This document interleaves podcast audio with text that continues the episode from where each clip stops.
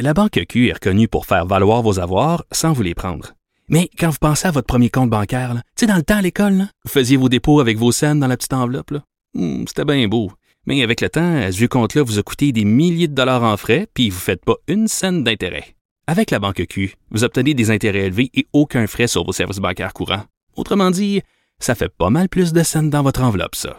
Banque Q, faites valoir vos avoirs. Visitez banqueq.ca pour en savoir plus.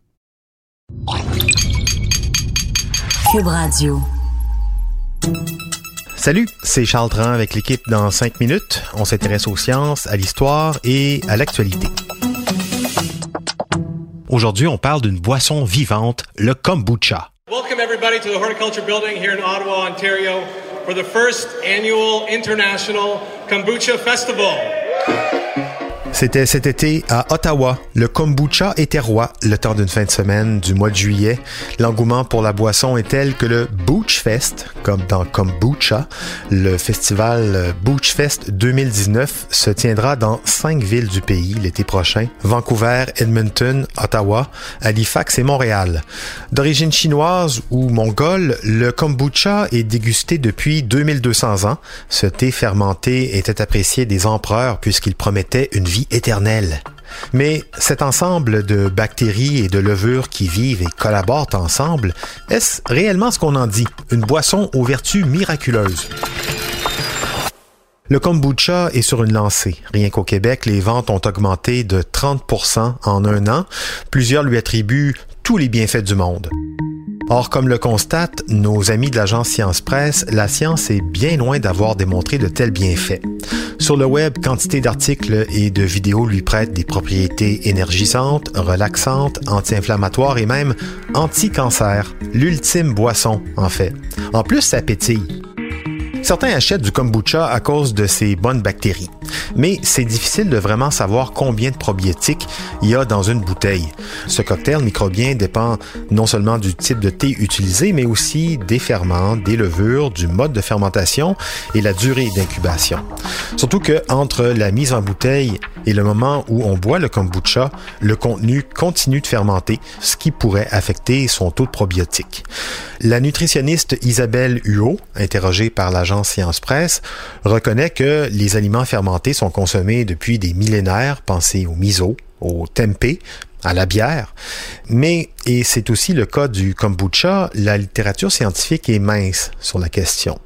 On ne sait pas, par exemple, si les probiotiques contenus dans le kombucha survivent simplement à l'acidité de l'estomac et s'ils peuvent donc avoir des bénéfices sur la santé les bienfaits des probiotiques qu'on retrouve par exemple dans le yogourt, qui a pourtant fait l'objet de nombreuses études, beaucoup plus que le kombucha, font encore controverse. Donc imaginez pour le kombucha. Donc, ultime boisson ou thé médicinal louche? Ça date pas d'hier qu'on s'intéresse au kombucha. Des savants russes s'y sont intéressés au début du 20e siècle. Voici leurs observations de l'époque. Détoxifie le foie, équilibre la flore intestinale, c'est anti-inflammatoire, réduit le cholestérol, régule l'appétit, c'est bon pour les cheveux, les ongles et la peau, et en plus, ça réduit le besoin d'alcool chez les alcooliques. C'est vrai que la première gorgée de kombucha, c'est comme une première gorgée de bière. Le problème avec toutes ces allégations, c'est qu'elles reposent surtout sur de simples témoignages et qu'on ignore généralement la méthodologie utilisée par ces chercheurs pour arriver à ces conclusions. Ça ne veut pas dire que c'est pas le cas, ça veut juste dire que c'est pas prouvé avec la science moderne.